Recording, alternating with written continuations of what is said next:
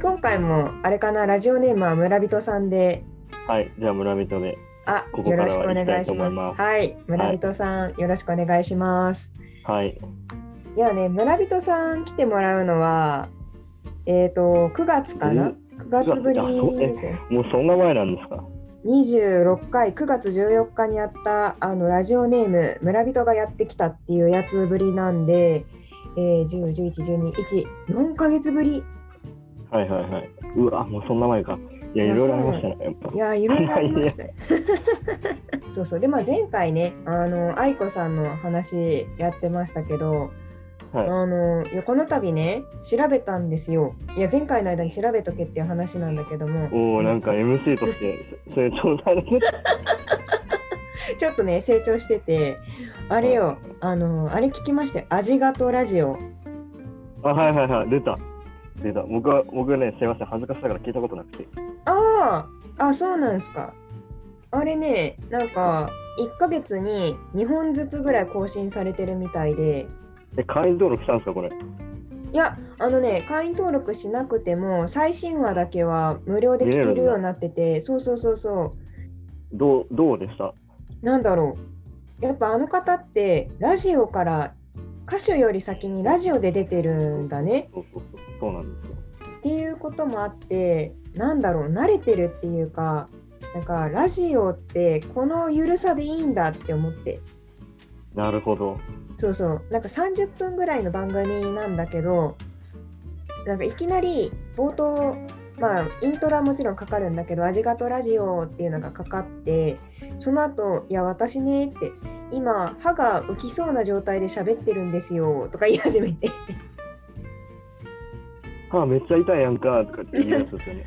そうそうなんかいや私インプラント入れててみたいな話をし始めはいはいはい。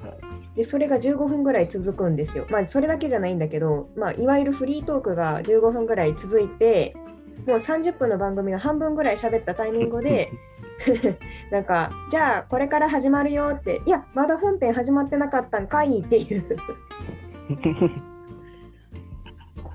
確かに。なんかあの人、うんすごいゆゆるいですよね。なんか。いやゆるいですよねでだからやっぱりさそういうゆるさっていうかああいうのを聞くとまあ男女問わずというかまあ主に殿方の方かなとは思いつつやっぱり癒されるんだろうなっていうのが一番の印象でうーん。すごい勉強になったかなあそうあと思ったのが、まあ、前回ねあの我々の第26回で喋ってたのも、はその歌詞がすごい深いんだみたいな話を、まあ、はいはい教えてもらってたと思うんだけど、はい。はい。まあまあ、ラジオにしても言葉選びっていうのがあるじゃない。うん、うん、うん、なんか独特独特のワーディングセンスやなとは、うん。なるほど。うん、それはちょっと思ったかもしれない。なんかロマンチストっていうんかなうーん。なんと表なんか、うん良くも悪くも妄想屋さんなんで。うんうんうんいやそうよねなんかラジオでもね、まあ、お便りを読み上げてたのよ、まあ、ラジオあるあるだと思うんだけど、それでそのラジオのやつをそのまんま読み上げてらっしゃったんだけどそのねセリフがね投稿者がね「拙者は忍者なり」とか書いてるらしいのよ。ふざけてますね。で、拙者は忍者なりみたいな、何時はみたいなことを書いてて、まあ、要するにはい、なんかあのライブに警備員として忍び込んでたんだけども、はい。なんか、己の職務も忘れて、貴殿にのめり込んでしまったなりみたいな感じで書いてて、面白いですね。で、それをなんか一字一句、その文字通りというか手紙通り、お便り通りに、まあ、愛子さんが読み上げてて、で、なぬとか私がなんか、あれ、女の忍者ってなんて言うんだっけ？くのいち。あ、そうそうそう。たまにさ、出てこなくなっちゃうんだよね。そうそう、我が私がにくのいちであることがバレてしまったなりかみたいな感じですごいノリがいいっていうか、なんかなんだろうね、嬉しいだろうね、ファンの人はね。それが世界観、世界観なのかちょっとよくわかんないけど、それは。なんか、あれですよね。共感と、ななんていうんだろう。よく拾ってくれるんですよね。なんかライブの MC とかでも。なんか、手痛いって言って、えー、なんで？大丈夫？とかって。あ そうそうそう。あ、なるほどね。なんかそういうところがやっぱ受け入れられやすいというかね、ところなんかな。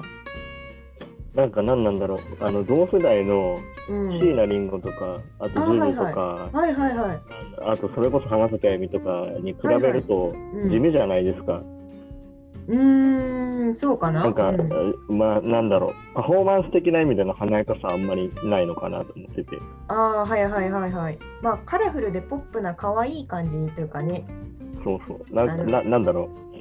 ちょっとた例えが出てこないんですけど、なんか身の回りにうん。あって、うん、なんかこう、うんある日いきなりちゃんと見てみたら、あれ？なんか実はこれすごくない？みたいな、うんうんうんうん。なんだろう、なんかある日突然なんか毎朝食ってた納豆の良さに気づくみたいな。そそうそういうなんか存在感なのかなって思いますね。ああ、なるほど、ね。だからなんか、なんだろう、同世代の人に比べると、こう、まあ、なんかすごい地味なんだけど、やっぱり長く長く続けられてるのは、なんか、なんだろう、ちょっと納豆の続きで言うのもあるんですけど、なんか彼自身が、やっぱりなんかこう、納豆だから、うんうん、納豆だから絶対なくなることはないし、はいはい。でもなんか、なんだろう。でも、でもなんか結局地味だし、みたいな。で、なんか気づく人は気づくけど、気づかない人は気づかないまま終わるみたいな。はいはいはいはい。おーそういう人ですね。だで、なんか気遣いもすごいできるし、うんうん。なんかね、なんかもともと、なんだろう、メディア系じゃないですか。うんうんうん、MC とか、そういうラジオのとこから始まってる人だから、話してても気持ちがいいし、うん、でもなんか一方で歌手としては、歌手としてはすごく、なんだろう、こう、妄想があって、うん、なんか一見あえ、あの人からこんな曲が生まれるのみたいな、そういう意外性もある人なのかなって思います。おーなるほどね。うん、まあ確かにな。いやそう、気遣いって難しいよね。いや、そう、難しいんですよ。急に話変わっちゃうけどさ。まあ今日もね、あのーまあ、その愛子さんの話は後でやっていきたいなとはい。思いつつ、はいい、やちょっとね、はいい、きなり脱線するけどいや気遣い私結構今悩んでるんですよ。おうほうほうほうほうほう。ディープな人生相談ですか、これは。いやなんかさいや、結局悩まないことなんてないですよね、気遣いで。うんなんかね良かれと思ってやったことが違うようにね取られることもあるし。あ、これやっとけばよかったみたいな。うんもうあるし。あとなんかそれこそ私はその気の利いた言葉選びがあんまり得意じゃなくって。で僕に僕に相談しちゃいけないような気がする。いやでもね いやそうそれがねなんかなんだろう村人さんは自分のなんていうのかなキャラでいいいなんか普通の人は言いづらいこともキャラとして言えるポジションにあるのが羨ましいなっていう気がする。ななんていうのかな、いや、わかります、わかります。なんか、伝わってはいます。いや、でも結構気をつけてますけどね。あーそうね。多分すごい気をつけてはいるんだろうなっていう気はする。ものすごい気なんだろう。なんだかんだで気遣い屋さんだなとも思うよね。うん、なんか結構遠遠慮しちゃうときは、なんか、うん。なんだろう、あこれってこういうことなんだろうなって思っても、うん。なんか言わないみ言わない選択をする時の方が多いかもしれないですね。ああはいはいはいはい多分こうなんだろうなみたいな、でもなんか出てくる表現が自分の中で鋭すぎてびっくりする時もある。なんか、え、そんな言うみたいな。ちょっとひどくないみたいな。いや、でもなんか事実としてはこうじゃないですかみたいなやりとりを自分の中でしてることが多いかもしれない。あーなるほどなうん。まあでも結構自分の中でこうコミュニケーションというかなんだろうこ表面に出てる言葉以上に自分の脳内ではこう会話してるっていうあかあ、めっちゃ、めなんか僕、それこそ、なんだろう。愛子さんもやっぱり一人一人っ子で、なんか一人遊びが好きって言ってるぐらいで、うん。僕僕も一人っ子で結構ひ一人で割と何でもなんか旅行行けちゃったりとか、あなんか一人で長くいるのが全然苦じゃないんで、なんかずーっとなんかうん一人で喋ってるのは飽きないなみたいなのは思いまあ、す。うん。ああ、まあ確かに。それはそうかもね。なんかこの度さ、コロナっていうこともあってでまあ私の周りにも結構ねなんかもう寂しいみたいな感じになってる人も結構、まあ、いるかなっていう気はしてて。それがねなんかまあな意外となかったなっていうのがこうこういう言い方がいいかわかんないんだけどコロナ体制が結構元からあったっていうか引きこもりがちというか家の中で一人で遊ぶことに慣れているというかはいはいはい。あ、そうそうそう。なんかそれはね、そう、なんか僕もそれすごい感じましたね。ああそうでもなんか、そう、一人の世界に閉じこもりすすぎると、うん過ぎたで、なんかあんまり、なんか楽しくないなって思います。なんか、ああ一人の世界でなんか考えてることを、なんか周りの人に聞いてもらって、あ、周りの人ってこういうふうに思うんだみたいな、うんそういう時間も大事だったんだなってすごい思います。ああまあわかるかもな。なんかなんかね、そう。かかといって、なんだろう、うん。一人であんまりやりすぎると、ドツボに入る時があって、うん。あなんか思考的な意味もそうだし、なんか精神的な意味もそうだし、うーん。なんかそそこはなんか改めてですけど、バランスが難しいなって思いまし確かにね。なんかさ陰キャと陽キャの定義がね私の中ではなんか なんかはいはいはい。陰キャってなんかこうスストレスの発散の違いがね陰キャと陽キャだって私は勝手に考えててなんか陰キャの人はこう自分の殻にこもることによってこうストレスを発散するんだけど陽キャの人たちは人と関わることによってストレスを発散できるんだと思うんだよ。陰キャの人は人と関わることによって自分にストレスを与えてこう下界のなんていうのかな。エネルギーを それはそう陰キャ陰キャ的にはストレスなんだけどでもそれによって成長していくと思ってて。あでもでもねでもなんかそれすごいわわかりますわかります。めっちゃわかります。あ本当嬉しい。で陽キャの人たちは逆に外の人たちと関わることで多分ストレス発散するんだけど自分の時間を持つっていうことが多分彼らにとってはステルストレスなんでしょうけどきっとそういう時間が重必要なんじゃないかなとうん。いういう気もしててなんかどどっちに軸足を置くかみたいな話ですよね。そうそうそうそう。でなんか私よくさパッと見がなんか社交的というか、まあ、人見知りとかあんましないからさあのまあ陽キャなんじゃないかっていうふうに周りには多分思われてんだろうなって思ってるんだけど、まあ、根は結構陰キャかなと自分では思っていて、まあ、理由がそうさっき言ったように一人でいることによって割とストレスを解消しでもまあ周りの人と関わることによって成長を、まあなんていうのかなかか関わらなきゃと思って関わってる部分が結構大きいっていうかね。えー、そうなうんん、いですね、やでもなんかそうその話をさ別の人にしたことがあって。はい。なんかそしたらさなんか、はい。本物の陰キャはそれができないことを言うんだって言われて。なるほどそうストレスを発散する時というかなんていうのかな殻にこもってて外に出られない出なきゃって思ってるけど出らなかなか出られない人のことを陰キャって言うんだって言われたらさあそれも確かにそうだなと思ったりしてさなんかあグラデーションかもしれないですね確かにねな、な、な、なんていうんだろう。ど、どっちに軸足を置くかみたいな。なんか、一人に軸足を置くか、関わることに、なんか、をホームとするかみたいな。うんうん0から100まであってみたいな。確かにで、今なんか聞いてて思いまし確かにねなんかた。で、なんか、うんその、なんか微妙に定義が違うのは、なんか、どこで陰キャ陽キャの、なんかグラデーションを置くかみたいな。う線引きをするんかみたいな。確かになのかなって思いました。いや、でもなんか、これはいい話を聞いた。えこれはなんか、そ外でなんか、ドヤ顔で言います。多分自分自分が考えたように、いやー、いいんですよいいんですよシャシャシャシャって言います。うんいやそうそうさっきねあの今収録回ってますけど収録回る直前になんか私らの会社って結構、まあ、同期と仲良くなるよねっていう話をね、まあ、してたんですよ。でまああの厳密に言うとね我々はまあ同期じゃないんだけどもまあどこの層なんだか年代によらず結構ねまあ、その同期と仲良くなる傾向があるんだっていうのは結構面白くって。はいはい。そうだから他の会社だとあんまりそういうのないんだなってなんか最近聞いたんでまあなんでなのかなっていうのはちょっと思ってたんだけどね。で僕、仕事してて、うん。なんか友達になったなって思うの、うんいや、なんかこここぐらいのつながりしかないですね。ああ本当？ああそうか。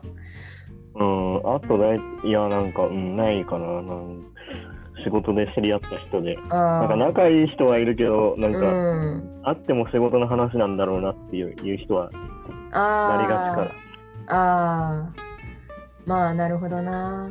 まあ時あの確かに、まあ、今回、まあ、村人さんと一緒のねプロジェクトをやった後に、まあ、村人さんの同期のね女の子とまた一緒になってであそことそこ知り合いなんだってなって、ら。あれすごかったっすね。で あそこがまあ大きかったかもしれないですね、偶然というかねいや、そうですね。あれはなんかびっくりしてました。うんでまた彼女がなかなかいいキャラをしているからね なんかほのぼの系の人ですよね。うん、でもさちょっと前から思ってたんだけど若干み、若干見た目愛子さんに似てる節ない？あー、まあ、まあ、なんか、け系統っちゃ系統ですね。うんなんか雰囲気っていうのかな。可愛いんだけど親しみやすい雰囲気っていうのが、んなんかちょっと似てるなっていう気はする。あ、確かに。確かに。なんか言われてみればそうっすね。言われてみれば言われてみれば。まあでもねブラックすぎてね目から血流してたからね彼女ね。なんか、そう、あの話聞いて、うん。それでも働けるってやっぱすすごいなって根性だ、うん。根性だなうんってなんか思いましたよ。ね。いや本当になんかねすごい私からすると彼女のそのなんていうのかな体育会的ななんだろうどんな状態でも最後までやりきりたいって言っても目から血流そうがなんだろうがやるんだ目から血流して、やばいでしょ。やばいでしょ。え、最近は元気にやってるんですか？いやーちょっとねあんまりコミュニケーション取れてなくってまあプロジェクトも今違うしあのよくわかんないんだけどもまあそうね生きてんのか。うーんまあでも生きてるでしょ まあ生きてればいいっすよ。うまあそうだね生きてればねいや、生きてればいいと思いますよ、本う当に。んうんいやもうさなんか天気もすごい悪いしさなんか病気も蔓延しちゃうし世も末かと思っちゃうよねなんか、そうそう、誰かがツイッターでつぶやいてるの見ましたけど、うこうやったら大仏建立だって言ってて、なんか笑っちゃいました。確かにまあなんか昔の人が大仏を建立したくなる気持ちもわかるよね何かに頼りなんていうのかなすがりたくなる気持ちというかいやー、めっちゃわかりますよ。うんねということでじゃあ本編そろそろ入ります？はーい。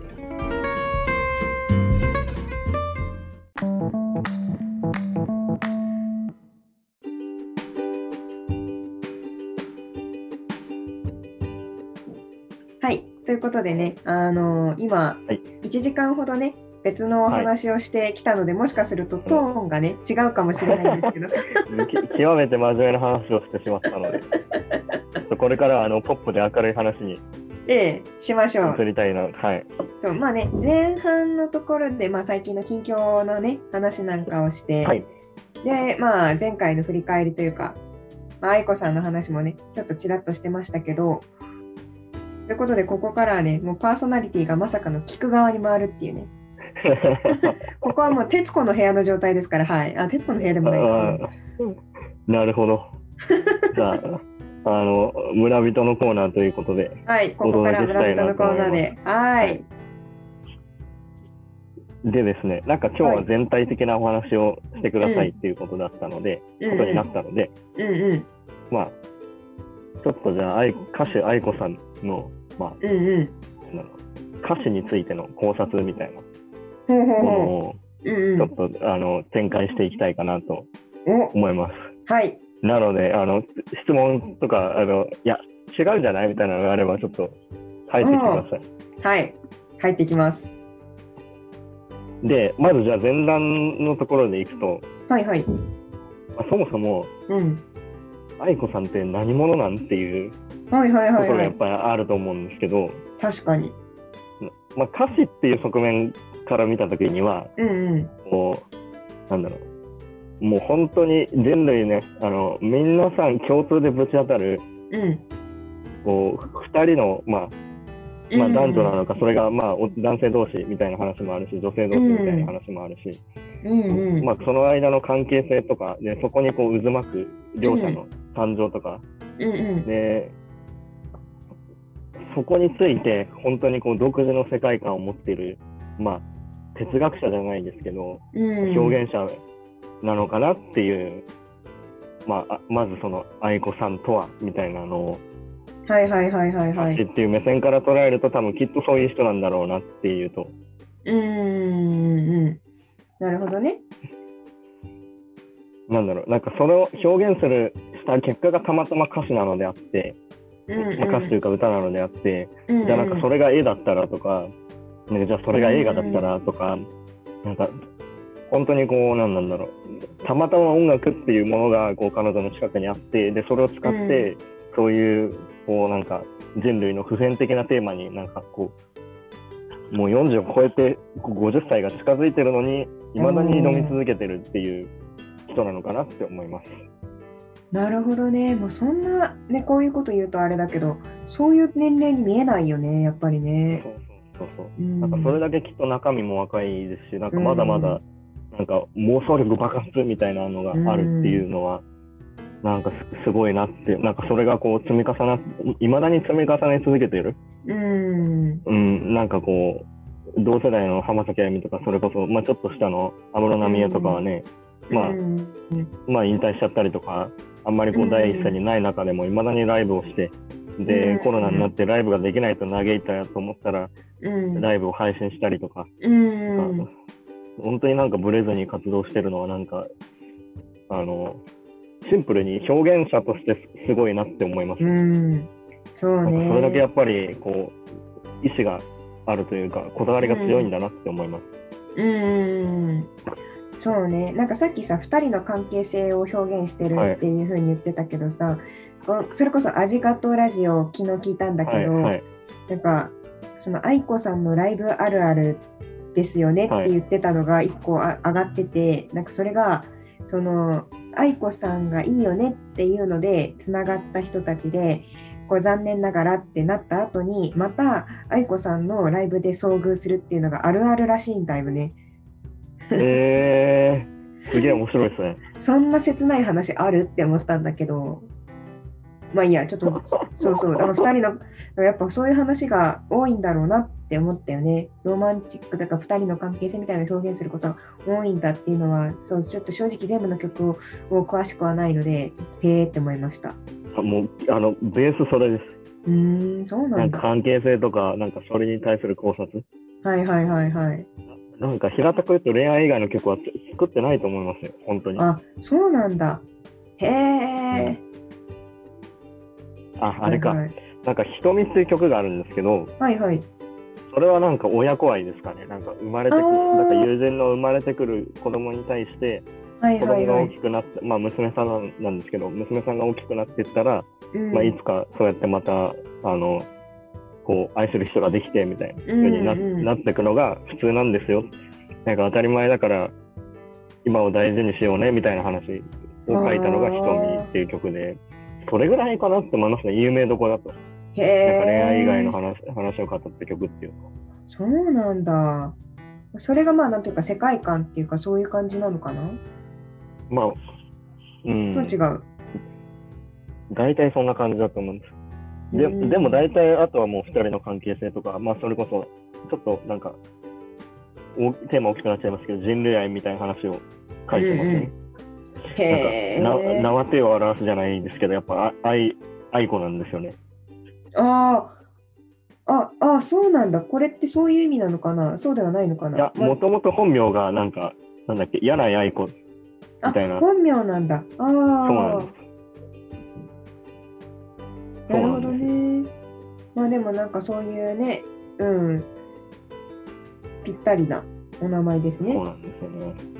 で、そうそうそう。で、じゃあ愛子ってそういう人なんですっていうところで、うんあの歌詞におけるこうなんか凄みをちょっと3要素的な話であの3はいはいはい要素に分けて考えてみたんですけど、はいはいはい。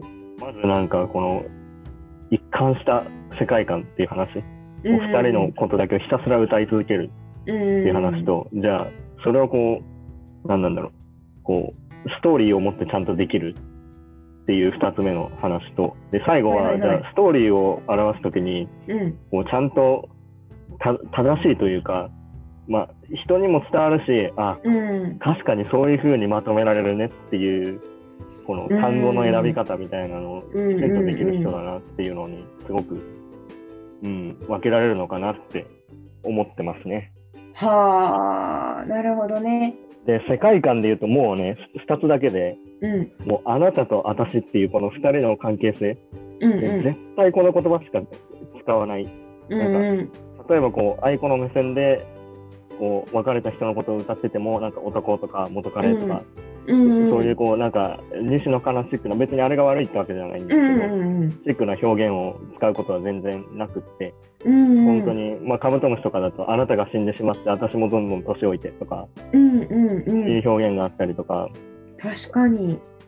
なんかそういうのは、うん、絶もうそこは徹底してるというか、まあ本人は徹底してるなんて意識はなくても、うんなんかもう、本当になんか、そあの人が持ってる世界観の中では絶対、あの、なんだろう、男とか彼氏とかこうだ代替されうるものじゃなくて、ただのあなたみたいな、うん。そこにしか絶対ないあなたみたいなのすごいなんか大事にしてくれる、してるんだなっていうのが伝わってきますね。そうなんだね。だからやっぱりそのどっちのスタンスでも入り込みやすいかもね。そうなってくると。あそうそうそうですね。なんかたまにね、男目線から歌った曲もあって、あそうななんんだか本当に、あ本当に、あ、この人、なんか想像力っていうか、もはや妄想力が豊かだなって思います。へえなんかそういうのそういう才能欲しいな え、でもなんか割と近いじゃないですか。なんか妄想というか。そういうのけ結構ない、ないですか？ああまあ妄想はよくするよねなんかそそれを、それをなんか一つの世界観に落とせればきっとここここまでいけますよ。ああ本当？とか言っていやいやいやいや 次行きましょう次はいはい。失礼しました。で、そうそう。じゃあ、それをこういう世界観があったときに、2つ目のね、こうちゃんとストーリーに落とせる。はいはこれは、なんかちょっとアーティスト的な話もあって、いうんでそれが曲単体もそうだし、複数曲っていうのもそうだし、で、なんかその、いあの、多分源泉となっているで思われるだろう、彼女の恋愛事情とかも、はいはいはいはい。絶対こう話そうとせずにちゃんと曲に落とせるっていうのは、すすごい魅力かなと思っています。うんうんで、うん。曲単体っていうので見ると、そうちょっと古い曲なんですけど、2003年のアンドロメダっていう曲があって、はい。でこれはなんか、別れた恋人との思い出が、こうだんだんだんだん薄くなっていくよっていう曲なんですけど、あでーさ最初の冒頭の曲だあ、冒頭の歌詞だと、君の肩についた小さな埃もすぐに見つけてあげれるよって言ってるんですけど、うんうんうん。最後にもう、なんかその茶色い、君の優しい流れる茶色い髪にも、うん。気づかないほど涙が霞んでさらに見えなくなっちゃうよって言ってて、うんうん。人の髪が見えなくなるってもうなんかよっぽどこう遠くなっちゃって見えなくなっちゃうなっていう、うんうん。こうなんかこのえなんなんだろう。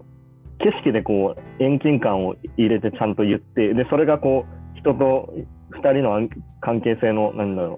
心の距離感みたいなものをそう対対比的というかななんていうんですかね、ちゃんとこう、れななんていうんだ、メタファーじゃないけど、になってるっていうのはすごいなって、なんか、うん、思いますね。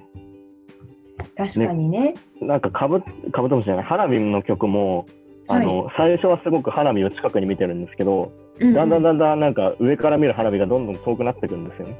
それもなんかきっと、こう、なんか2人が別れたりとか、2人のこう心の距離ができたりとか、そういうのをちゃんと表してるんで、とそれをなんか、何なんだろう、こう、一つの物語としてちゃんと曲に表現できてるっていうのはすごいなって思いますね。なんか大体、ねあのほ他のこう恋愛ソングとかもうん。物語というよりかはその一一時の感情をこうすごい心を込めて歌うっていうのがあるあるはずなんですけど大体、うんうんうん。なんかこう一つのもただこう感情の盛り上がりを歌うっていう曲になりがちなところを、うん最初から最後までこう導入部分で入れてサビを入れてでまた次あってみたいなんで最後のラスラスサビがあってみたいなのでちゃんと歌い切るっていうのはうん。なんかやっぱり妄想家なんだなって思いますね。なんかその時の感情がどうでみたいな、ちょっとデザインシンキングチェックじゃなくて、きっと多分この人ってこういう風になって、最後はこうなるから、この表現はこういう風にしたらほ方がよくってみたいなのを考えてるのかなと思うと、うん。なんかそれが無意識にできてると思うな思うと、なんか怖いなって思います。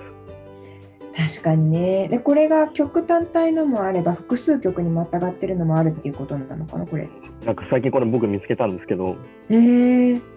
そうなんか PV の中で、なんか2018年に出したストローっていう曲は、まあ基本的になんか同棲するしているっぽい2人のなんか話があって、うんうで、なんか次に出した青空っていう曲は、ん。うん。きっと相手に、相手が浮気して、で、失恋しちゃうみたいな話で、うんうん。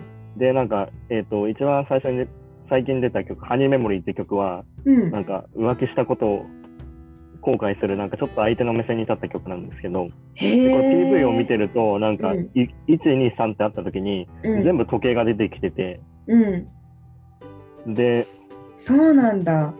なんか最初はすごく大事そうになんかいつもつけてるんですけど、うん、うん。最後の最新の曲、ハニーメモリーだと、うん、PV の途中で外すっていう。ことをしてて、そうそうへえ。なんかやっぱりそういうところまで作り込んでるんだね。うんそう、やっぱすすごいなと思って。うん、で、まあ、彼女多分言わないですけど、うんなんか多分彼女の中ではちゃんとつながりがあって作ってるんだろうなっていうのをすごい感じました。なるほどね。で、今さ、愛子さんの文脈のところで、あれなんだけど、福山雅治さんもそうなんだよね。えー、そうなんですね。うん、なんかね、彼も女性目線、まあ男性じゃない、福山雅治さん自体は。だけど、女性目線で書いてる本、あの曲がいくつかあって、で、それは、その一人の女性が、いくつか複数にわたって、その最初は、なんていうの？結構桜坂とかは結構ピュアな感じなんだと思う。あ、桜坂じゃないっけな。なんか結構ピュアなんだけど、だんだんだんだんね、あの、こう、なんていうのか、複雑になっていって、最後は家族になろうようになってるみたいよ。ああ、確かに確かに。言われてみたら。そうって聞いてあそうなんだって思ってやっぱさヒットする人ってそういうとこまで考えられるのかななんかなんかさ自分以外の誰かがいるのかもね。確かに。はいなんか、きっとなんか、この愛子の話も自分の経験とかがあるんでしょうけど、それをなんか、うん。なんだろう、音楽とか歌詞っていうのを通じて、うんなんか、それがフィルターになってて、なんか映像として投影できちゃうのがなんかすすごいなって思いますすね。ごいよね。で、こう自分の経験がありながらも、ちちゃんといくつかの曲とか一つの曲で全部ストーリーとして出して、うん。ねこれはこういう時の話でってなんかできちゃうのがすできて売れるのがすごいですわ。うんうんうん。えなんかさ曲って全体では何曲ぐらい書いてるんだっけ ?40 って書いてたっけ？もっと書いてシるングルは40曲ぐらいあって、あとはうんあるんで、まあ多分150とか200ぐらいのような気がします。そうなんだ。でもやっぱヒット曲も多いもんね。うん。そうなんですよね。あ、すみません。ちょっと脱線しちゃいました。次行きましょうか。はいで、えっ、と、さっきは、あの、あれですよね。414曲らしいです。ストリーミングされてるのは。まあ、かぶりもあるでしょうけど。ああ、はいはいはいはい。なるほどね。で、まあで今、最後はねうん、最後は？で、そう、なんかその経験とかぜは、そう、絶対喋らないって過去の話とかは、うん。なんか、ね、恋愛の経験とか、なんか今うん彼氏おるんとかライブで言われても、うん。絶対し秘密とか、うん。あの、ファンの人に、え、おるんとか？って聞き返したりとか、うん。絶対言わないのは、なんか、まあ、恥ずかしいのもきっとあるんでしょうけど、うんまあ、あえて言わないみたいなのもききどこかどこかにあるのかなっていつも思ってます。なるほど。だってあの人ね、ラジオで何でも言えるから、確かにね。それをあえて言わないっていうのはきっとなんかあるんだろうなって思います。うんうんうん。確かにな。で、そう、愛子のこの歌詞における凄みっていう意味で、まあ、まず世界観があって、ストーリーがあって、で、最後やっぱそれを、ストーリーを納得させるために、こう言葉の、言葉選び、で、分かりやすさとなんか、あ、そうそう、そういうことだよねっていうのが、やっぱりすごいなって思って。うんうんで、なんか分かりやすさって意味だと誰にでも分かる。まあ、カブトムシとか、あとストローとか風とか、まあい、いろいろあるんですけど、まあ、うんまあ、なんだろう。表現として伝わるかは置いといて、うんなんか、うんあ、それねっていうのはもうみんなあるじゃないですか。うんうんなんかカブトムシ、風、ストローって、なんか周りの人に言っ街中で言いかけても、あ、分かる分かる。ああれでしょ？みたいな。うんうんうんなって、で、なおかつそこにこう、ちゃんとその言葉に、なんだろう、意味が乗ってるっていうのが、すごいなって思いましたね。なんか、カブトムシにこう、女性を例えたりとか、うん。で、なんかまあちょっとこれはいびつな問いでしたけど、いや、この前、カブトムシのこといろいろ教えてもらったじゃない？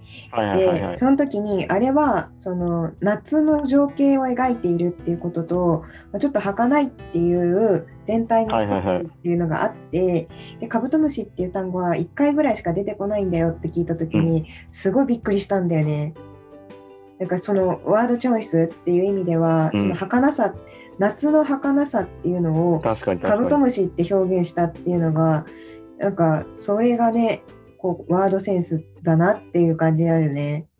なんかよく周りの人とかは、恋する女の子をカブトムシに例えるのはなんかちょっと意外だねみたいな、そんな発想出てくるんですねって、あの、よく愛子さんに言ってるんですけど、多分愛子さんは全然そんなことなくて、なん。か考えて、あこういう話もあって、こういう風にして、こういう風に考えたら、あそれカブトムシやんみたいな感じで、うん。うん、うん、きっとこうだみたいなので書いてて、なるほどねす。ごいなって思いますね。なんかこれをひひとなんか一晩で浮かんだらしいんですよね。ええそう。なんか寝てる時に、あカブトムシやんみたいなので、パッて起きて、すぐ書こうと思って書いて、全部書いちゃったらしいです。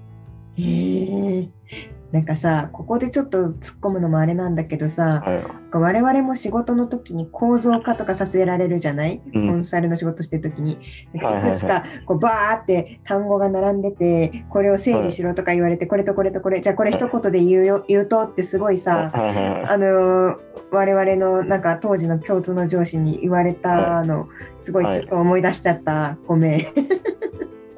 あー。なこれを一つなんなんだろう、なんかあ、要素を一つとして言うとっていうよりかは、うん。どっちかっていうと、つながりで考えてて、多分。あそうなんですけど、あはいはいストーはい。リーのこうつながりがあって、はいはい、あそっか、ちょっとね。最後に、あ、カブトムシやみたいな、あー。なんかきっとそんな気がするんですよね。さ最初はなんか、うんうんうん。あのうん、なんかカブトムシを描こうって書いたっていうよりは、こういう話を書こうって思ったらカブトムシが出てきたみたいな、うんなんかその辺がなんか何なんだろう、アートのこう自由さを感じて僕はすごい好きだなって思います。うんうんうんそうね。確かに。そうなんですよね。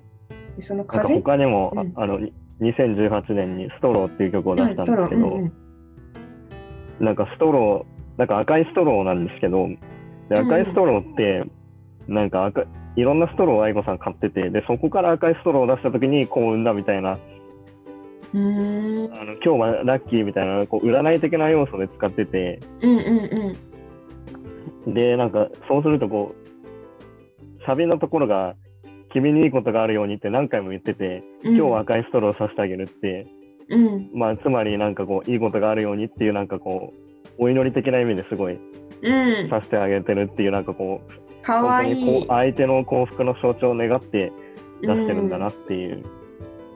でもこれ最後実は結構恐ろしくて、うん一番最後に君にいいことがあるようにって10回ぐらい言ってるんですよ。うん聞けばわかるんですけど、うんそれってきっとなんかある種、何なんだろう。こうきっと多分別れちゃった後に、こうすごい恨あみ、恨みじゃないですけど、何なんだろう。なんか、な、ななんていうんですか、こう、なんか、あるじゃないですか。なんか、うん好きなんだけどなん、なんだお前みたいな、なんだこいつみたいな、はいはいはいはいはい。が恨みに変わる瞬間っぽいなって僕はちょっと思ってるんですけど、いいえ、そうなんだ。ちょっともう一回聞いてみよう。実は結構なんか恐ろしいんじゃないかみたいな。へえ、そうなんだ。なるほどな。ちょっとその発想はなかったわ。ぜひね、ちょっと誰かのブログで読んでびっくりします。でも言われてみれば10回はちょっと多いね。いや、そうなんですよ。ちょっと怖いなと思って。なんか明るく振る舞ってて実はみたいなね。そうそうそう。でもなんかそうそう、あの、ちょっと話戻すと、うんやっぱり単語選びっていう意味では、まあ、うんストローって誰でもわかるし、うん。なんか赤いストローが彼女の生活の中でこうラッキーアイテム的な扱いをされてうんうん。いるのであれば、このなんか例えっていうのはすごいしっくりくるなと思って。確かにな。なんかそれが世界観だよね、すごく。そうなんですよね。で、なんかこれをなんか無意識にできちゃうっていうのがやっぱすごいなって思いますね。うんうん。なんかさ、それが本当に無意識なのかなって思い思い始めちゃうよね。あー、確かに確かに。実はすっごい計算高いのかなとかあ ななんかさこうこれねすごいいろいろお話を聞いててやっぱすごいんだなっていうことを感じるのと同時になんか私最近もうもちろん素人だから比較はできないんだけどさこうやってなんか喋ったりしてるじゃないー、いろいろと。えーはい。ってなった時になんか全部を出し切ってないっていうのがすごいなと思ってあなんかすごい親しみやすくってこういろんなことをフランクに多分喋ってくれる実際そういう人なんだと思うんだけど、ー、うん。でだから親しみやすいって思ってるんだけど実は内緒みたいな感じで絶対に見せてない何かがあるじゃない。絶対にありますね、この人は。っていうその線引きっていうかさすごい親しみやすいのにその何かを見せてないことによって世界観がそこにさゆなんていうの？想像の隙間があるっていううん、うか、ん。なんかいい意味でギャップじゃないですけど。うん、そこが世界観になってるっていうのがね、あそう、実は私今年ね、世界観っていうのをちょっとテーマにしてたから勉強になった。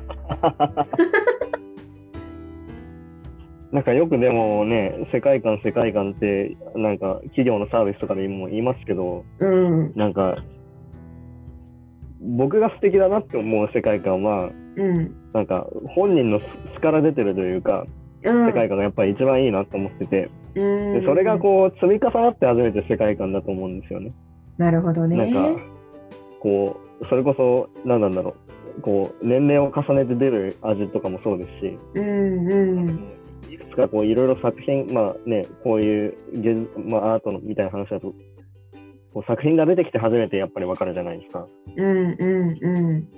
あ振り返った時にきっとこういうあのも物語で書いてるんだなとか、こういう未来を意識して書いてるんだなとか、落としどころを意識して書いてるんだなとか、うん、はなんかわかるなってなんか思いますなんかそういう世界観が素敵だなって思います。なんかあまり設計されすぎるとなんかちょっとき気持ち悪いというか、確かにね。そうだよね。そんなにそんなに甘くないぞとはなんか僕は思っちゃいますよね。世界観っていうのは。まあそうね。だからこれは、だからやっぱり設計してはできないものだから自然とやってるんだろうね。そうですね。なんかこれができちゃうの、うん、なんか意図せずできちゃうのがやっぱり天才だなって思いますね。うーん、そうね。なるほどな。で、なおかつそんな親しみやすいキャラクターで、あの、うん実はすごい妄想力爆発みたいな人みたいな、うんうんうん。面白いなって思います。確かにな。なるほどな。なんか愛子さんが好きな人っていうのもなんだろう感想なんていうかなそこを感受性を豊かに理解できる人が多いのかなっていう気はした。ああ、いや、どうなんですかね。どうなんだろう。ちょっと私も昨日の付け焼き場の知識とお話だけど。まあでもなんかこういう、うんと、細かい心の動きとか、うんなんか、なんだろう、いい意味でいろんなことを覚えてる人っていうのは確かに合うのかなって思います。うんなんか、あなんだろう、あ、そういえばああいう時あのことあったよね。で、自分と自分、あの時にこういうことを思っててみたいな。うんちゃんとあーなんだろう出来事と感情が紐づいてる人は、なんか、僕なんか結構そうなんですけど、はいはい割とはいはい。ハマるというか、うんうんうんうんうん。なんか、逆にこう、すごく、なんなんだろう。なんか移り移り変わりが早くて、うんうん割とスパスパっていろんなことを忘れられちゃう、まあうんうんすあのいい意味いい意味で言ってるんですけど、うんうんうんようなタイプの人は、うん、なんかあんまりあ相性っていう意味では良くないのかなと思う。なるほどね。いやー面白かったわ。いやー、よかったです。ちょっと30分ぐらいで語れてほっとしてます。だ多分ねだいぶあの途中しょはい省略してもらったりとかはしたんだけれどもねきっとねはいはいはい。まあでも今回その、まあ、全体像っていうことでねあの愛子さんってどういう人なのっていう話と、まあ、どういうところが、まあ、すごいというかファンを引きつけてるんだよっていうポイントとかをね3つくらいに絞って、まあ喋ってもらったのかなと思うんだけれども、まあ、ぜひね、はい。まあ、いろんな人にそこら辺を注目して聞いてもらえたら嬉しいよね。いや、もうね、そんなに嬉しいことないですよ。ちょっとダメ元で愛子さんのツイッターにぶら下げてみようかなとか言って。でもこれさなんかいろいろ調べてみたんだけど歌詞とかをさ、なんかどこまで引用していいのかっていう明確な基準がよくわからないんだよね日本のルールが。もうなんかまあ、うんまあまあ気にしないんじゃないですか、愛子さんだったら。じゃあちょっとやってみようかな。ちょっとそれで反応あって、なんか、もう、私のものですみたいな顔されたらちょっと怒りますね。あそれはもうもうそれはしませんよもう声がねあの別の方ですから。確かに確かに。まあ、文字あで送るのかと思ってましあ文字では送りませんよ。このね今これ配信させてもらおうかなと思っていてこの音声をそのままリンクごとやるかやらないか。えーって聞いてくれたら多分、えー、めっちゃ嬉しいとか言って。えー、なんかさ拾ってくれたら嬉しいなって感じがする。なんかこれをえコールレスポンスじゃないんだけどアンサーしてほしいよね、あーだからうちうちそんなに意識してなくて、ししてないでとかって言いそう。あーなんかさお便りとかで送っちゃおうかな ああ、いいかもしれないですね。なんか見てくれそう。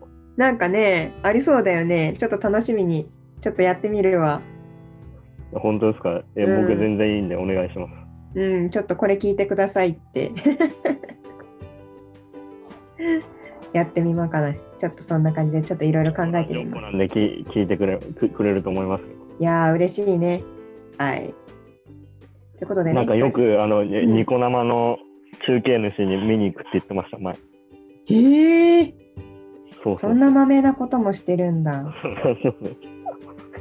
あれ結構おもおおもろいやんかと言ってましへえた。で、え、愛子さんが見に行くんですかとか言って。やっぱみんな同じ反応になるんだ。いやいや、そうなるよね。そうなんだ。